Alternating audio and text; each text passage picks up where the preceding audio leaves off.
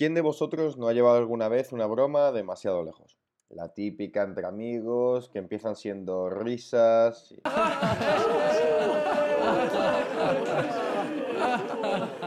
¿Qué ganas tenía de meter risas enlatadas? Va, va, seguimos. Y no sé, acaba esa broma, por ejemplo, pues en Belgrado representando a España en Eurovisión. A todos nos ha pasado algo así. Y el que no, que tire la primera piedra.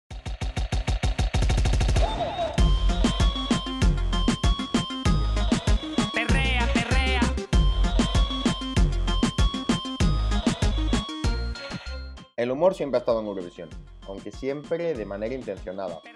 El hecho de ofrecer un show más allá de una canción, con algo de crítica quizá, siempre es algo común en la historia del festival, con ejemplos como el del pavo Dustin con Irlanda, el de los Telex en 1980 o el exitazo monumental de Berka Serduchka en 2007.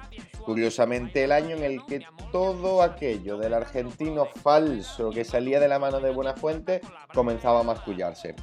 Podemos decir que finales de 2007 es el inicio de la primera gran guerra civil eurofan del siglo XXI.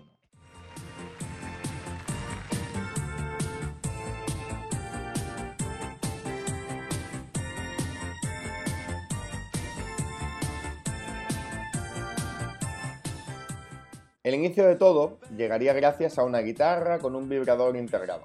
Sí, tal y como lo oyes. Por aquel entonces Buenafuente y el Terrat seguían en la sexta, y una de las secciones del programa, llamada Actor de Guardia, trataba de medio improvisar personajes ficticios relacionados con noticias de la actualidad. Bajo esta sección, un 21 de enero el actor David Fernández se presentaba como Ricardo Rosanti, el que aún no era tan argentino y tenía otro nombre, pero que ya se presentaba con su tupé y su guitarra de plástico. Se había creado el personaje que solo 15 días después tendría una canción bajo el brazo.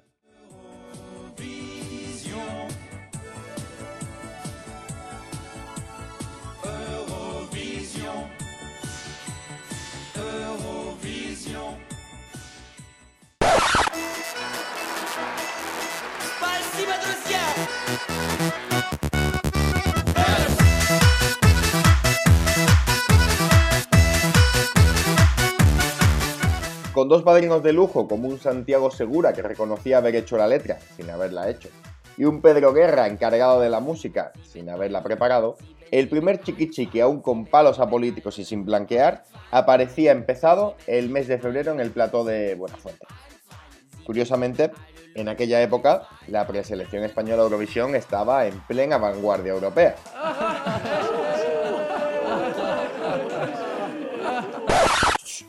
Luis, Luis, Luis. Yo soy el Luis del futuro. Aquí no, metas risas, coño. Aquí no, que se nota demasiado. Quita, quita esa mierda. Y se había liado con la plataforma MySpace para conocer a nuevos grupos emergentes camino a Eurovisión. Lo que era una táctica perfecta y pensada, y hasta cierto punto que la pública creía que iba a traer buenos resultados, terminó siendo la escalera perfecta para el trofeo más grande de la historia de España en Eurovisión. La de llevar un representante que pretendía reírse del festival. Oh, I come from a nation what knows how to write a song. La broma acabó haciéndose demasiado grande. Lo que en inicio era simplemente llevar a la gala de preselección al actor del tupé y la guitarra de plástico, terminó siendo un efecto de llamada increíble. Por poneros un ejemplo, Chiquili 4 tuvo más de 110.000 votos en MySpace, casi doblando a la Casa Azul, que venía de la mano de la Revolución Sexual, la que es considerada a día de hoy para muchos la mejor canción de la historia del pop español.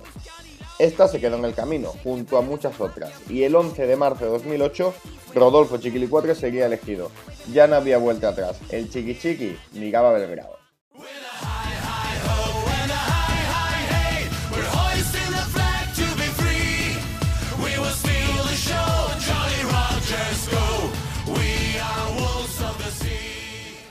El resto, ya lo sabéis. Televisión Española acabó aceptando el juego, aunque hubiera voces discrepantes como la de José Luis Uribarri, el que casi se retira del proceso de Eurovisión 2008 por vergüenza. La pública terminaría haciéndole galas especiales, editaría un disco de la preselección, algo que no hacía desde tiempos de OT y que no volvería a hacer hasta la vuelta de OT, y curiosamente Chiquilicuatre contaría con una realización perfecta, quizá la mejor de la que había llevado España en toda la década de los 2000. El resultado también sería decente y la historia se recordaría para siempre. El problema es que de la mano vino una devaluación de la marca Eurovisión en España y la aceptación pública de que asociarlo con la mofa era lo normal. ¿Cuánta gente, amigos, conocidos, familiares, os recuerdan al Chiquilicuatre cada vez que hablas de Eurovisión? Esto dará para hablar otro día, pero lo único claro que queda aquí es que con una broma se puede llegar a cualquier sitio, que hay que vigilar el humor, pero que por favor nunca le cortemos las alas, ni al tupé, ni al humor, ni a la guitarra, ni al chiquichiqui.